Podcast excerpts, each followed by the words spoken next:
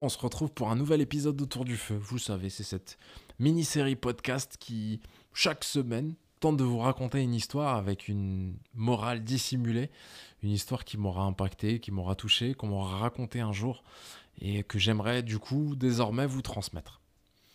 Aujourd'hui, je vais vous raconter une histoire que vous connaissez certainement. Elle a fait le tour du monde, elle est très connue, elle a été traduite dans des dizaines de langues. C'est une histoire assez sympathique parce qu'elle nous permet de prendre conscience de pas mal de choses. Alors, elle s'intitule La valeur de la personne.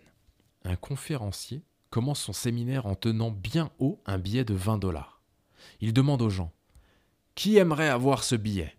Les mains commencent à se lever. Alors il dit Je vais donner ce billet de 20 dollars, mais avant, laissez-moi faire quelque chose avec. Il chiffonne alors le billet avec force et il demande Est-ce que vous voulez toujours ce billet? Les mains continuent à se lever. Bon, d'accord, mais que se passera-t-il si je fais cela? Il jette le billet froissé par terre et saute à pieds joints dessus, l'écrasant autant que possible et le recouvrant de poussière du plancher.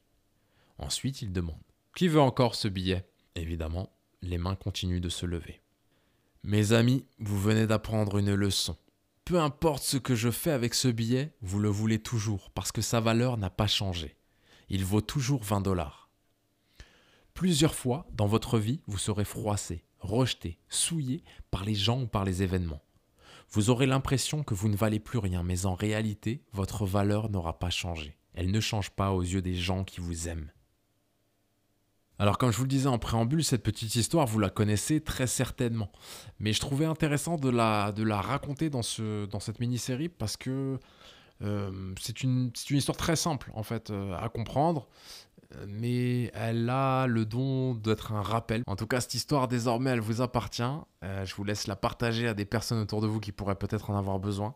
Des amis, de la famille, des collègues, sait-on jamais. Quant à nous, on se retrouvera la semaine prochaine pour une nouvelle histoire, toujours autour du feu. En attendant, je vous souhaite une bonne semaine et prenez soin de vous.